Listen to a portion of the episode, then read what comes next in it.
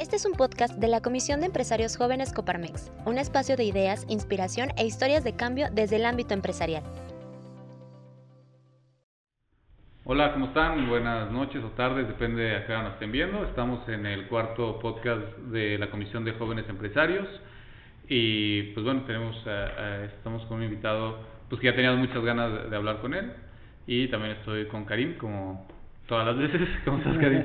Hemos estado juntos ya en estos podcasts y creo que también a mí me da mucha emoción poder platicar. Habíamos platicado eh, de la posibilidad de entrevistarnos, eh, estar en una mesa platicando o al final también sirviendo como inspiración a partir de la historia que traes, ¿no? Entonces, buenas noches a todos. Yo quiero presentarles a Roberto, eh, Roberto Espinosa de Chile Guajili, ¿no? Un, una empresa que la verdad es que creo que tanto a Íñigo como a mí nos llena de alegría primero que estés aquí y segundo nos ayuda de inspiración porque te vemos como que es una empresa que está muy bien armada, a diferencia de de repente iniciativas que uno puede llegar a tener en las que no necesariamente el orden y el crecimiento se da, ¿no? Entonces la verdad es que bienvenida a este podcast. Pues muchas gracias Íñigo, gracias Karim, la verdad es que ya teníamos bastantes semanas planeándolo y hasta que se logró. Me da mucho gusto estar aquí con ustedes y pues gracias por la presentación este, hay muchos temas ¿no? interesantes de que sí vamos y esta es una plática de amigos no o sea es una plática no te preocupes por más este creo que es un ejercicio también de eh, compartir ideas pero también si tenemos ideas que no se compartan es ponerlas sobre la mesa y llegar a conclusiones que alguien más le pueda servir. Sí sí sí dejar algo que a alguien por ahí no se escucha y que pueda hacerle un cambio no precisamente Perfecto. Sí. Sí, súper bien. Pues yo, yo primero te quería pedir una disculpa porque una vez te invitamos a hablaste de hecho muy bien en, en un evento que hicimos de la Copa Mex, ¿te acuerdas? Sí, claro. Pero luego ahí como que el evento como que se tornó ahí muy, fue, fue como que secuestrado por políticos y ahí pagamos la novatada y desde ese día mucha gente nos ha dicho, oye, yo tengo muchas ganas de, de acabar de escuchar lo que dijo Robert y así. Pero bueno, yo te quería preguntar, yo cuando entro a tu, a tu empresa lo veo así, digo, no manches, o sea, tiene mucho, se ve como que mucho de lo que tiene atrás, ¿no? se ve muy profesional, se ve y, y ese, por ejemplo, es mi, mi coco. En, en, mis empresas, la neta, yo no sé cómo dar ese paso a que se vea eh, pues algo bien estructurado, ¿no? Como que sea bien profesional. En, en, tu caso, ¿cómo, cómo, ¿cómo fue? ¿Desde el inicio nació así? Oye, eh, bueno, antes de contestarte esto, dijiste ahorita que la primera vez que nos vimos en, en el evento, ¿te acuerdas? En la terracita. Sí. Ese evento me sirvió muchísimo. Karim, ¿Sí? Karim sabe la historia. Sí, de hecho Porque ahora, yo, es, una pequeña, es una pequeña sorpresa que teníamos el día de hoy para ti. Sí, la verdad es que mm, eh, ahí conocí una persona que me ayudó con un tema que traía ahí a tu lado. Okay.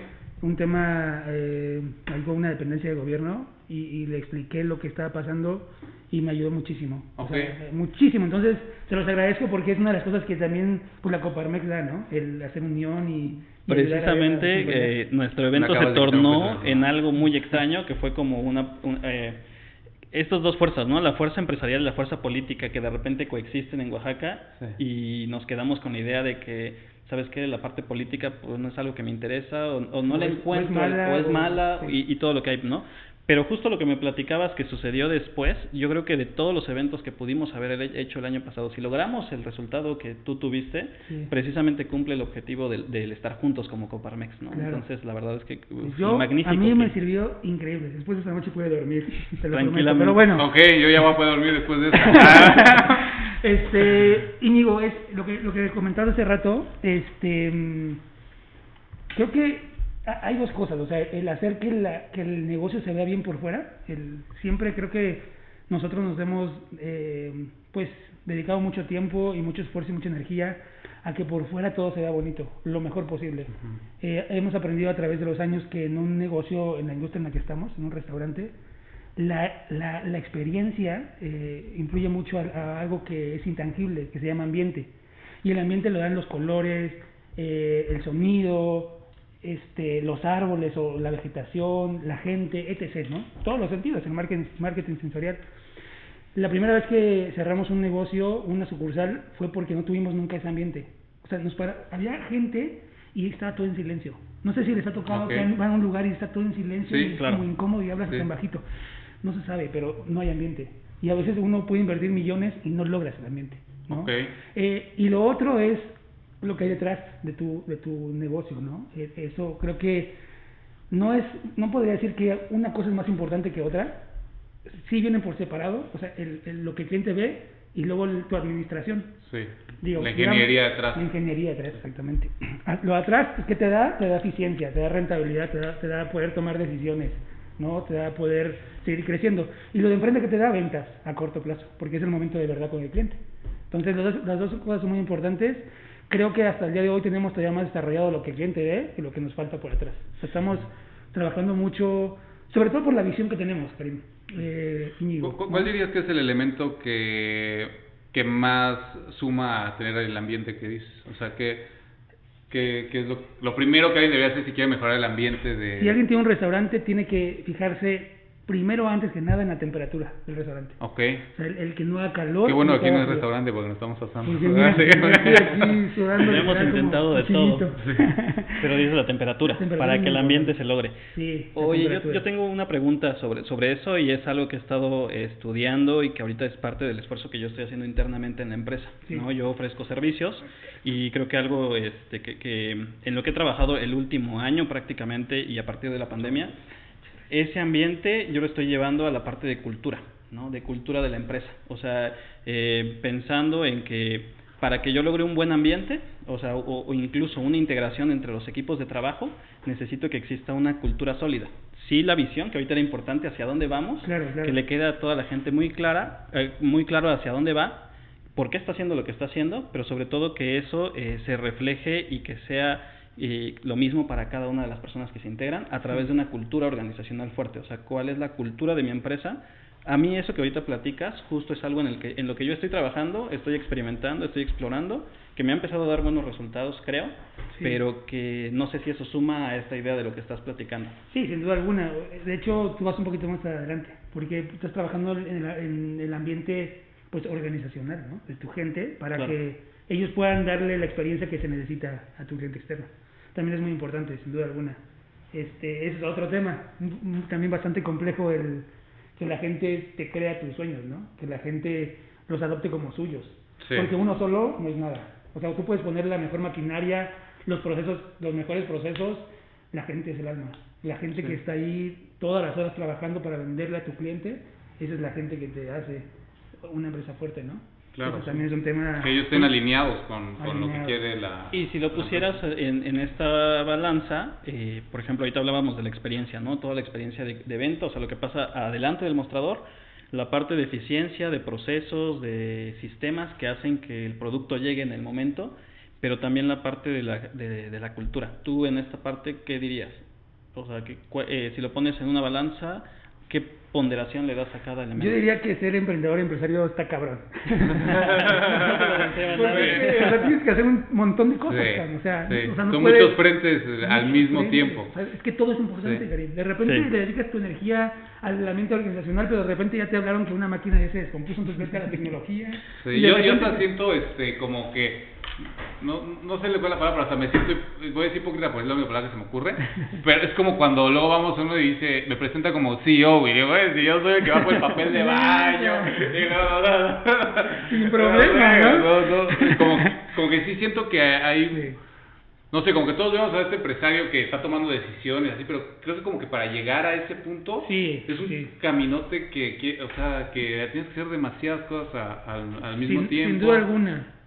Sobre todo es pues, con los años que llevamos de experiencia que todavía me falta muchísimo por aprender y estoy en el camino, pero pues es tener claro primero tú a dónde quieres llegar y después eso cómo lo puedes plasmar, porque de los, los sueños nadie vive, ¿no? Tienes que tiene que estar escrito en un papel y luego lo otro importante es tener a la gente que te ayude a ejecutar eso, ¿no? Eh, tener gente a, a quien puedas delegar.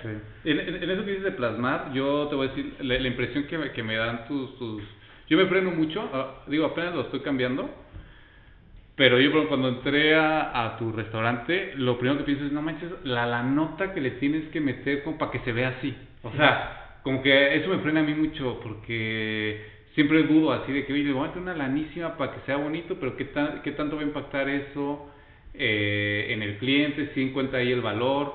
¿Y tú, tú sí lo presupuestas bien? O sea, ¿cómo, cómo...? Digo, supongo que en el restaurante es mucho más importante, ¿no? Porque Sí, exactamente. Sí, yo, yo creo que, pues, en muchas industrias es importante ese momento de verdad, ese espacio físico, ¿no? Sí. Es muy, muy importante, pero primero es tu producto, tu producto real, lo que tú vendes. ¿sí? No sirve de nada que tengas un negocio súper bonito si lo que tú vendes no, no llega a la altura o no rebasa las expectativas del cliente. Si tú confías en tu producto y, y de manera inteligente lo, lo, lo... Digo inteligente porque a veces uno sueña, ¿no? Con que tienes el mejor producto, pero no es así. O le preguntas a tus A tu- a tu cuates, mamá, ay, a tu mamá, ¿no? ¿sabes lo más rico que Exactamente, no, tienes que ser- tener los pies sobre la tierra, ¿no? Y saber qué puedes mejorar. Si confías en tu producto, ahora sí métele a, a la experiencia en las tiendas físicas. Pasa algo bien curioso, porque a la gente que le preguntas o cuando decíamos, ah, mira, vamos a invitar a Roberto de Chile y Guajili, la primera pregunta que me decía o me hacían era, oye, ¿y a poco Chile y Guajili es de Oaxaca? Sí, ¿No? O sí, sea, claro, como que dicen, sí. ah, sí, sí es un empresario oaxaqueño. Y platicando un poco de la historia, de cómo este, llegaste lo poco que sé de, de la historia, porque obviamente atrás debe haber mucho más, eh, sí es algo bien interesante, ¿no? O sea, como un, como un emprendimiento, una empresa surge eh, de la manera en que la pones. Y poner un espectacular en Avenida Universidad este, hace que la gente voltee. Totalmente de acuerdo, por eso no me arrepiento, o sea, no... De, Claro. eso, de eso no me arrepiento, sí tardamos como un poquito más de tres años en recuperar toda la inversión, pero fue lo que nos dio a estar otro, en otro nivel, ¿no? Ujú. Lo que nos dio también Macroplaza en su momento, Claro. porque nosotros empezamos en Plaza Bella, y ahí pues era muy poca gente. Se llamaba diferente, local. Tacos y tacos. Ajá, sí. Tacos y tacos. Después nos pasamos a una plaza de montajes, cerramos en montajes. Eh, ahí fue cuando nos dimos cuenta que no era por ahí, cambiamos el nombre y luego abrimos el macro. Ahí en Macroplaza también nos dio un, Sí. un boom porque era la Macroplaza de Oaxaca, ¿no? Entonces estaba así y... ¿Y sigue? ¿Sigue ese? Sí, Ah, sí, sí, sigue ese. Y ya después nos dimos cuenta que en Oaxaca ya no había más, restaur más, más fast food. Ujú. O sea, ya no había más donde poner sucursales. Claro. Y fue cuando llegamos al modelo Chile Guajil Standalone, o sea, un restaurancito, como tipo eh, fast food, pero nosotros no somos un fast food, somos un híbrido. Claro. Entre restaurante y fast food estamos ahí en medio. Entonces, sí. Pero sí, sin duda alguna el espacio físico es importante, pero no, no antes de tu producto. Pero, Y yo creo que también la inversión, o sea, no solamente el marketing justifica la inversión, eh, desde el punto de vista de, de, de este esfuerzo que haces como empresario, creo que también, no sé si a ti te pasa, pero creo que es también el sueño que estás buscando. O sea, cueste lo que cueste, lo quieres ver así materializado a lo que tienes en la mente. Y como te lo imagines, al final se va a provocar. Totalmente, porque no buscas el dinero, o sea, no, no vas por los millones de pesos o tener un colchón de billetes y dormirte bien a gusto. ¿no? Fí- Fíjate, Vas, por, vas por tu sueño, vas por tener una empresa de calidad. Claro. Y entonces en ese momento a veces tomas buenas decisiones, pero a veces también la emoción te gana, ¿no? Y, y ahí es donde viene la diferencia entre empresario y emprendedor. Sí. Justo Ahí a ahí empieza la a quería, quería, quería llegar a ese punto del empresario y emprendedor. ¿Por qué? Porque nosotros nos llamamos Comisión de Empresarios Jóvenes, ¿no? Y creo que existe este término del empresario y el emprendedor. El empresario siento que hay una deuda histórica del empresario y que el término está estigmatizado, o sea, que la gente no se quiere poner la tarjetita de soy empresario.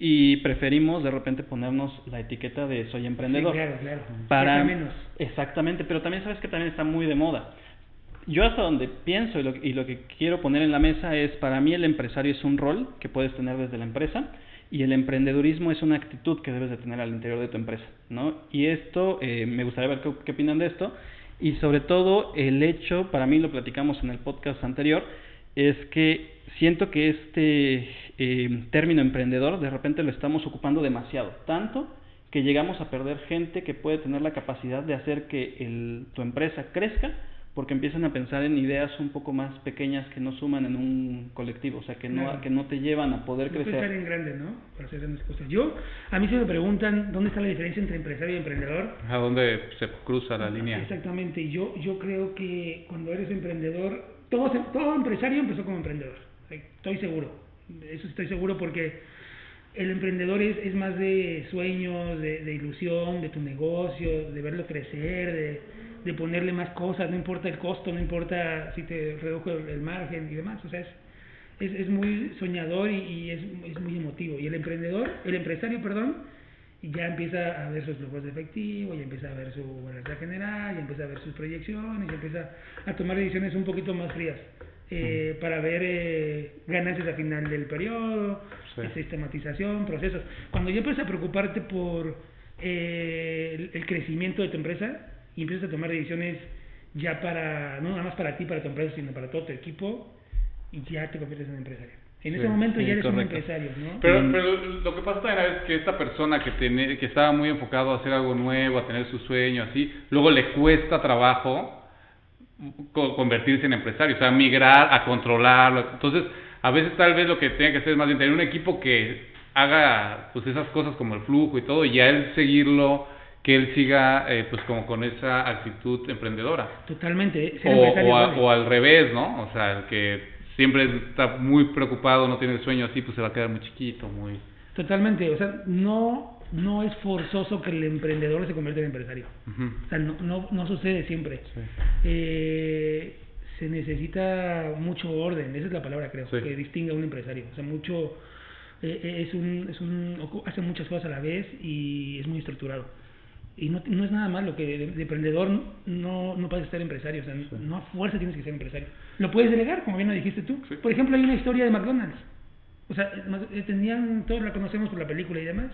Claro. Los emprendedores eran los, señores que marcaron y que Sí. hacían sus hamburguesas y demás. Después llegó el empresario. Es el que lo estandarizó, lo ¿no? estandarizó y lo hizo, lo hizo global y empezó a tomar decisiones frías, ¿no? Sí, y que- bueno, y, y eso es algo que, que yo a veces he pensado, no, no sé qué ustedes, creo que tiene que ver en la cultura mexicana, y no sé si solamente en la mexicana en toda Latinoamérica, nos gustan mucho las historias, o sea, el underdog, o sea, nos gusta mucho este empresario que empezó, que no sé qué, que desde pequeño, que- pero una vez que es el arma, ya no nos gusta. O sea, ya es como que malo, como que ya cambió. Entonces, o sea, tal vez como que la gente no quiere salirse o no queremos salirnos de esa historia de Sí, bonita, ¿no? bonita. Romántica. Ajá, ajá, sí. Sí. ¿Tú has sentido eso? Yo nunca lo había pensado, pero sí tienes razón. O sea, sí tienes razón. Pero, pues, cuando tus... Yo creo que cuando tú tienes una un sueño más allá de, pues, de que alguien con alguien o, o, o, o- por el dinero, lo vuelvo a repetir, sino un bien común y, entregarte algo más, algo superior, pues las cosas se dan, ¿no?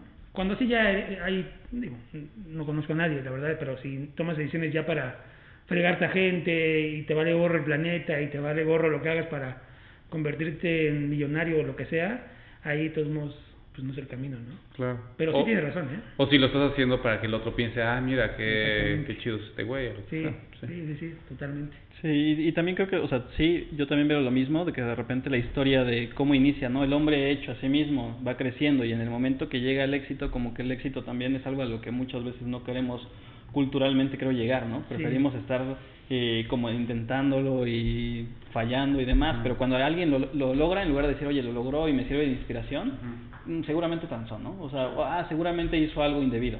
Entonces creo que también sí, tiene que ver... Seguramente está lavando parte. dinero, ¿no? Ajá, claro. Y luego es más padre, o sea, las mejores partes de Rocky es cuando entrena.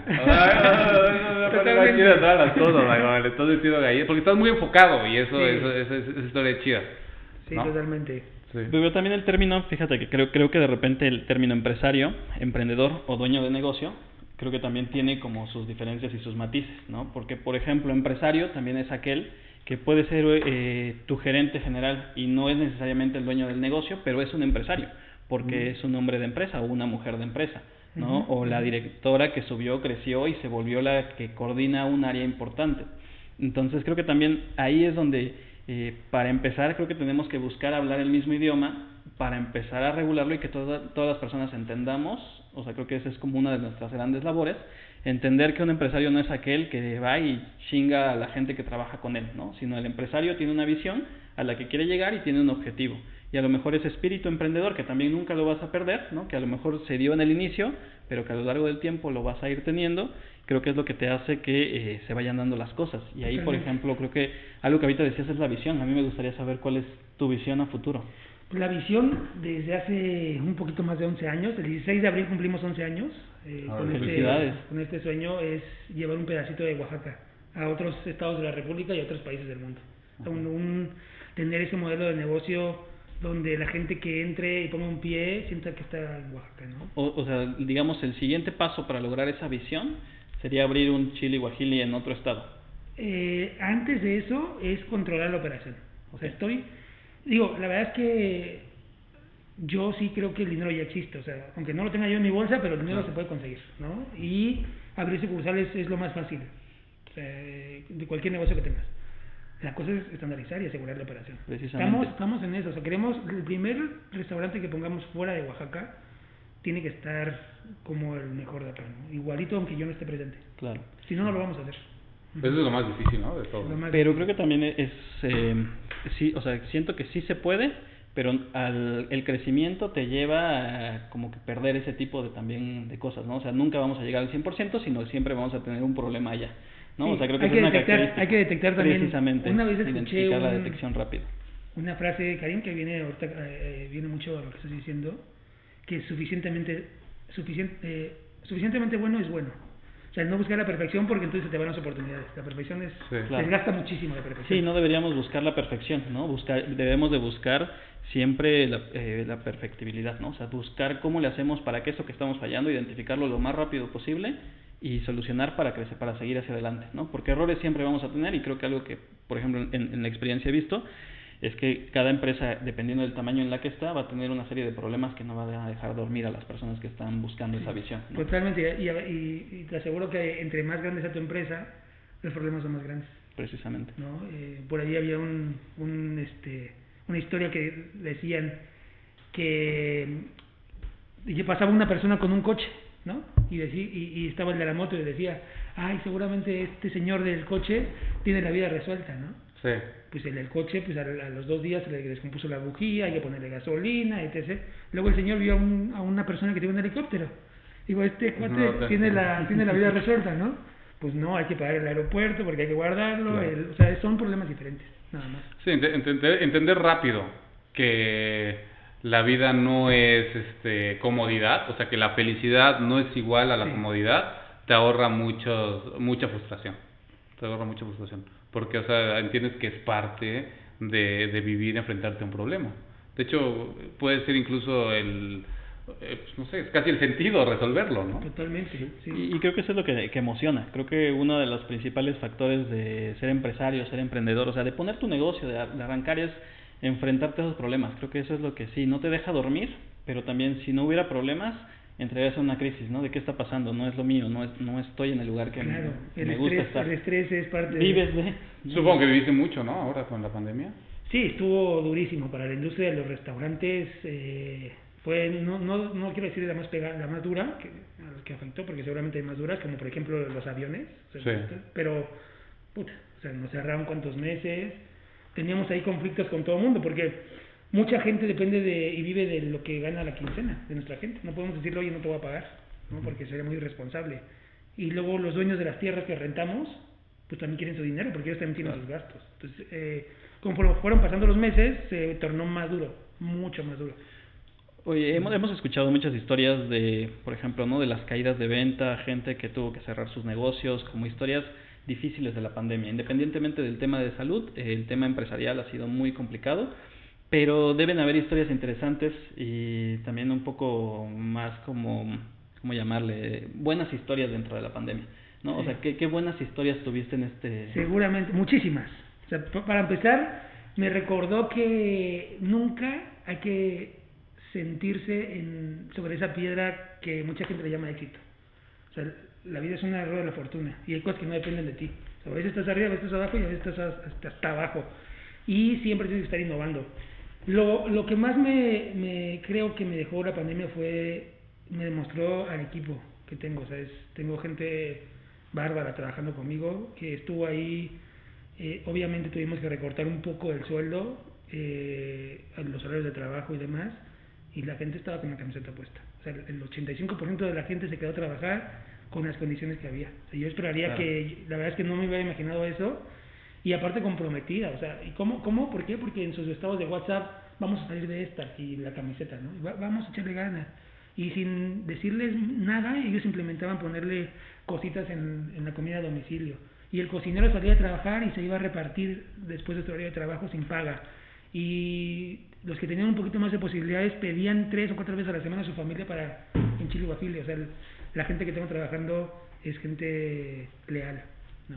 Sí, yo creo que eso tiene mucho que ver contigo. La verdad es que tienes eh, pues una humildad que, que además de todo lo que has hecho, la verdad es que se reconoce. Yo creo que cualquier persona que trabaja contigo se puede sentir muy muy motivada con eso. Y, y, so- y sobre todo creo que el- el- la empresa eh, adquiere la personalidad del dueño. Entonces empiezas a transmitir, o sea, esa cultura muchas veces viene del trabajo que haces y la verdad es que es, o sea, eso de decir que la gente pone dentro de la comida mensajes de esperanza, aliento y esto, bueno, habla de, esa solidez que hay y el liderazgo que puede tener la empresa, ¿no? Sí, sin duda alguna, eso, eso creo que fue lo mejor, ¿no? Que nos dejó la pandemia. ¿Crees que vayan a cambiar los restaurantes? O sea, después de la pandemia. Ya cambiaron, ya, cambiaron, ya, ya las cosas no van a ser como antes. Sin duda alguna vienen cosas este, muy interesantes. Para empezar, el servicio de domicilio ya no lo puedes dejar. O sea, es como, sí o sí. Sí o sí, ya es forzoso. La gente que no tenga. Es como no tener servilletas. ¿Mande? Es como no tener servilletas. O sea, sí, sí. Eh, los que no se adapten o los que, los que estemos esperando que las cosas van a ser como antes, es una muerte lenta la que vamos a tener. ¿no? Ahorita es personalmente creo que es tecnología tu arma más importante, es invertir en, en procesos, en, en, automatización para hacer más con menos ¿no? y, empezar a hacer modelos de negocio adaptados a lo que la gente ahora quiere. ¿no? en todos los sentidos. Hace rato eh, estaba Íñigo en una, en una entrevista y por ahí en redes sociales aparecía un mensaje que me gustaría que lo platicáramos, que decía, eh, en Oaxaca no existe apoyo para jóvenes emprendedores. ¿no? Eh, y para mí eso como que es un mensaje... qué duro. Sí, que, que, que, va más allá, o sea, qué bueno que existieran esos apoyos, pero creo que me gustaría escuchar qué opinas de ese mensaje, porque estamos en una situación difícil, para, en un estado Para ser sinceros, o sea, 100% sinceros, como decía mi abuelita, sin pelos en la lengua, la persona que dijo eso no tiene el ADN emprendedor, porque un emprendedor siempre busca el cómo sí hacer que sucedan las cosas, o sea, si, si vas a poner un negocio, pero pero si me van a ayudar mis papás, pero, pero si me van a ayudar mis tíos, pero si me va a ayudar el gobierno, pero no, pues así no, o sea, no, no, no le inviertas, así no, no es la actitud. Uno tiene que dejarse el alma, uno tiene que, que olvidarse de muchas cosas para, para cuando, cuando quieras emprender, ¿no? Y, y, cosas, ya ni hablemos de dinero, hablemos de tiempo, de, de fiestas, de amigos, de, de, si te gusta ese ejercicio, lo vas a dejar mucho tiempo, porque a medias no, ser emprendedor es full time sobre todo cuando empiezas de cero. ¿no? Cuando empiezas de cero y no tienes esa plataforma financiera ni nada, tienes que hacer crecer desde cero y hacer, ser todólogo, como dijo ahorita Íñigo, ¿no? lo que te toca hacer, hacerlo y nunca dejar eh, de vista, nunca perder de vista al cliente para que la curva de aprendizaje sea lo más corto posible y apuestes. Pero si no, no puedes esperar que el gobierno te ayude. Sí, no me llamó mucho la atención. Nadie, te va a venir a rescatar, nadie va. Porque si desde el inicio estás con esa actitud o con esa mentalidad, la verdad es que más adelante, cuando empiecen los verdaderos problemas, no hay nadie que te va a venir a rescatar. ¿no? Sí, es cierto que es más difícil emprender en México y probablemente más en Oaxaca que en el resto de México que en otros lados, que hay otras condiciones. Eso sí es cierto, pero incluso podría ser algo positivo, donde le, donde le apegues aquí la pegas donde sea, ¿no? Entonces realmente... Te estás formando en un campo minado. Exacto, sí, sí. O sea, eh, Malcolm Gladwell tiene un libro que me gusta mucho que se llama David y Goliat y nada más habla de todas esas cosas que nosotros vemos como que era una desventaja de esa persona y al paso del tiempo realmente eso representaba su ventaja, o sea, por, por haber tenido ese problema desarrolló una habilidad que no, que no tenía antes. Obviamente es mucho más fácil decirlo, que quédate sin lana, que... Sí, y, y, también algo importante de eso, creo que ahorita que decías que es difícil eh, hacer negocio, yo creo que tiene que ver con el doing business, ¿no? O sea, más bien a lo mejor los permisos, o sea, creo que uh, permisos municipales de apertura, las inspecciones, creo que tendría que ser un proceso más sencillo poner un negocio en la ciudad, o sea, arrancar una nueva sucursal eh, más que lo que te lleva al tema de la inversión, ¿no? Hay veces que ya tú tienes todo y de repente, pues hay, hay ciertos procesos que creo que son muy burocráticos, ¿no? que no hemos llegado a esa sí. parte. Sí, sí, sí, ahí, pero, pero ahí también tiene que ver con el gobierno, lo que acabas de decir. O sea, es esperar a que el gobierno lo haga más fácil y no puedes esperar eso. O sea, no, puedes decir, ah, bueno, cuando el gobierno lo haga más fácil, yo voy a abrir un negocio. Sí. No, no, no, tienes, a pesar de todo, tienes que hacerlo. Y yo creo que lo más difícil de hacer negocio, de hacer, de hacer empresa, es comprometerte, tú como emprendedor. Eh, o sea, la cultura, el, el, el, pagar el sacrificio, porque no hay otra forma de hacerlo. Sí, claro, asumir, la, responsabilidad y pagar el costo. ¿no? Exactamente, es pagar el costo y estar ahí, y creo que el compromiso, ¿no? Hay mucha gente que de repente quiere hacer empresa y que piensa, estoy esperando el momento en el cual mi empresa puede funcionar sin mí. Yo siempre digo, híjole, no, no es posible. Sí, o sea, la empresa sí. siempre, en la empresa siempre tienes que estar, a lo mejor no vas a tener las mismas decisiones o van- no vas a tener la misma responsabilidad, pero aquel que deja la empresa porque ya creció y listo, se va, creo que no es el camino Sí, tampoco. eso pienso como que debe tener la empresa, y o sea, como que la dueñez, o sea, como que debe haber un dueño de la empresa. Y, o sea, Tesla tiene un dueño. Claro. Este, Apple pues, tenía un dueño cuando o sea, cuando es un accionista que es como que, cuando, o sea, ya cuando hay dueño es cuando ya se empieza a perder. Y no quiero decir que es alguien que tenga que abrir la cortina y nada, pero como Claro. que su visión sigue permeando la empresa y es cuando yo me doy cuenta que son las empresas que más funcionan y hay de tamaños enormes, pero tienen esa característica de que ahí está el dueño o la familia dueña o entonces cuando se pierde eso es cuando como que ya se pone medio Sobre todo porque, pues, si tú iniciaste, pusiste una semillita, nadie más va a entender como tú lo que el rumbo que quieres de la empresa. Porque a veces uno cuando va creciendo se puede perder. sí. O sea, puede perder, pues, mucha gente puede perder el, el, el por qué iniciamos la empresa. Sí. Y ahí entras tú, Sí. el ajustar, el darte cuenta, el decir, a ver, no. Entonces empiezas a hacer reuniones, empiezas a ajustar, haces una reingeniería y pones las cosas en su lugar. Pero imagínate que no te des cuenta. Y la única forma de darte cuenta es viviendo la operación. Ok. De- Detrás de un escritorio. Estar ahí. Estar, tal vez, si ya llevas varios años fregándote y ya has, avanzado y vas creciendo tu empresa, igual no todos los días. O sea, tienes que ser también estrateg- estratega, Sí. ¿no? No Sí. puedes estar todo el tiempo en operación. Pero sí tienes que ir de vez en cuando, una vez a la semana, una vez cada 15 días, una vez al mes, ir a ver tus tiendas o, o tus oficinas o, o pedir reportes, porque tomar decisiones a través de un escritorio todo el tiempo es muy riesgoso. Y, y también siento que, que toma un tiempo. Que, o sea, ahora hemos hablado de como que por la Coparmex estamos como más jóvenes que, que nosotros, bueno, que yo, eres más joven que yo, pero... Y como que estamos en una época que todo es así muy, muy rápido, muy rápido. Y creo que las únicas cosas que no, que no suceden de manera rápida son las relaciones personales y los éxitos profesionales. Entonces yo, por ejemplo, justo ayer se me acercó un, un- uno de mis gerentes que está en un puesto directivo y me dijo, es que, ¿sabes qué? La verdad es que siento como que no estoy haciendo un cambio importante en la empresa, siento que no la estoy haciendo.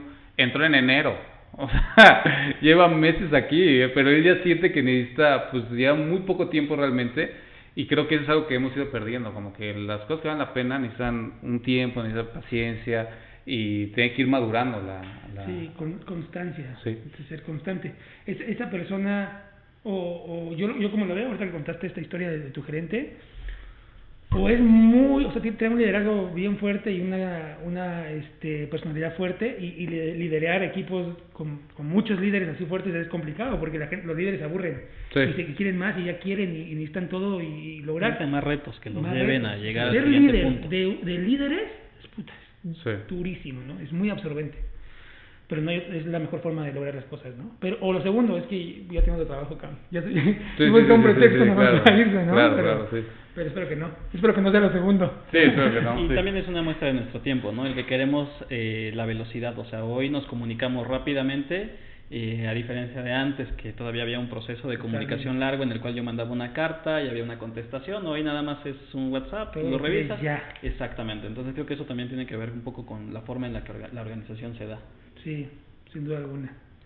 Pues bueno, digo, creo que va a haber muchos temas que eh, vamos a tener que platicar. Este es el, la- el primer intento de, de este podcast, llegar a ciertos puntos de referencia, pero creo que también este, te invitamos a, a nue- nuevas emisiones. ¿no? Esto, esto que estamos haciendo es una iniciativa para empezar a tener una voz, eh, generar inspiración y empezar a unirnos. O sea, creo que algo que nos falta es poder empezar a tener puntos de acuerdo, puntos de contacto en el cual los diferentes empresarios de Oaxaca eh, con un espíritu emprendedor empecemos a conectar nuestros problemas, empecemos a resolver problemas como lo que te pasó el día de la terraza y a partir de eso encontrar soluciones de crecimiento, porque si algo creo que compartimos es una visión a largo plazo de mucho crecimiento para lo que estamos haciendo.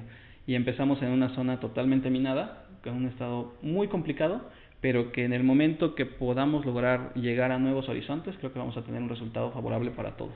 Sí, y, y comparto, lo, lo platicamos, Oaxaca es duro para hacer negocio, pero tiene, si hay 100 cosas complicadas, hay 200 cosas bonitas. Oaxaca Claro. es una marca, Oaxaca, eh, tú tiras un granito de, de maíz y brota una milpa.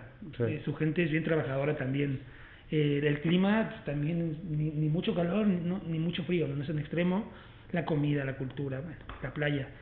La cosa es que, como dijiste tú ahorita, Karim, que nosotros oaxaqueños hagamos la diferencia, con, con educándonos, comprometiéndonos, haciendo equipo entre todos los sectores de la sociedad, como justo lo que estamos haciendo ahorita, y cada quien desde su trinchera, pues, de un poquito a este estado, ¿no? Porque Oaxaca merece estar en los primeros cinco lugares en los puntos más importantes de la República. Oaxaca podría ser el país, un país solito. Ya nos Sí. toca, ¿no? Ya nos toca Ya estar nos los, toca, en los pero primeros lugares. no te van a hacer. Sí.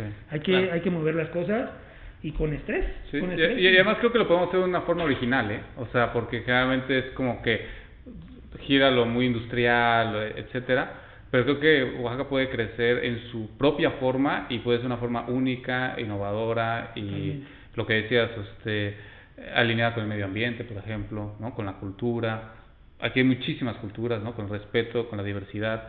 Y creo que podemos hacer algo, este, diferente y especial. Y los felicito a ustedes dos porque a pesar que pues, los dos son empresarios también y, y tienen un montón de ocupaciones, usted me contaba de todas tus empresas que tienes, este, aquí Íñigo y Karim también que lo conozco desde siempre que siempre andan un montón de proyectos, eh, dedicarse unos minutos a hacer esto eh, es de mucho valor para el Estado, mucho No. valor porque no hay otra forma de hacerlo con más fuerza que unidos, ¿no? Y así las cosas se pueden lograr. Sí. Yo, yo sé que te han invitado a muchos eh, lados a contar tu historia, sí, pero ¿hay algo que no te hayan preguntado que quisieras decir? Pues soy Tauro. No, no,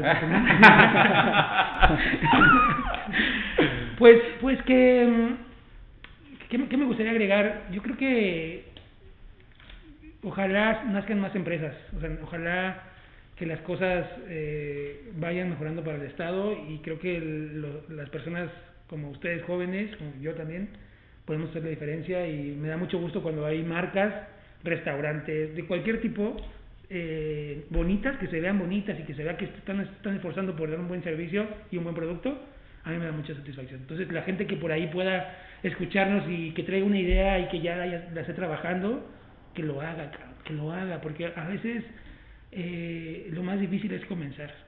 No va a pasar nada. No pasa nada, digo, el, el, el no ya lo tienes, el, el que por ahí te endrogues con 30, 40, 50, 70 mil pesos, eso lo, lo vas a pagar. La experiencia que te deja es increíble para tu segundo proyecto, tal vez si no funciona el primero.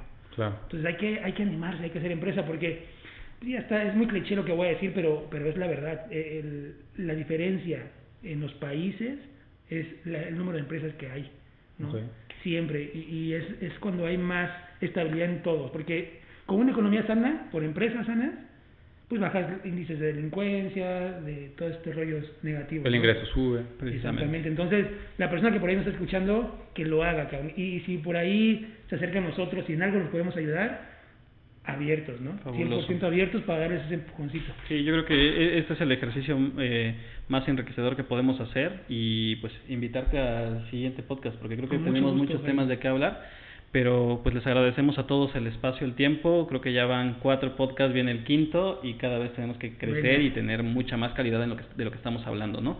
Y empezar a proponer ideas que a lo mejor vayan saliendo de esto. Súper bien. Pues bueno, pues a todos gracias. muchísimas No, gracias. gracias Qué gusto. bueno, qué bueno que estuviste por acá. Sí, qué gusto y nos estamos viendo. Nos estamos viendo, gracias.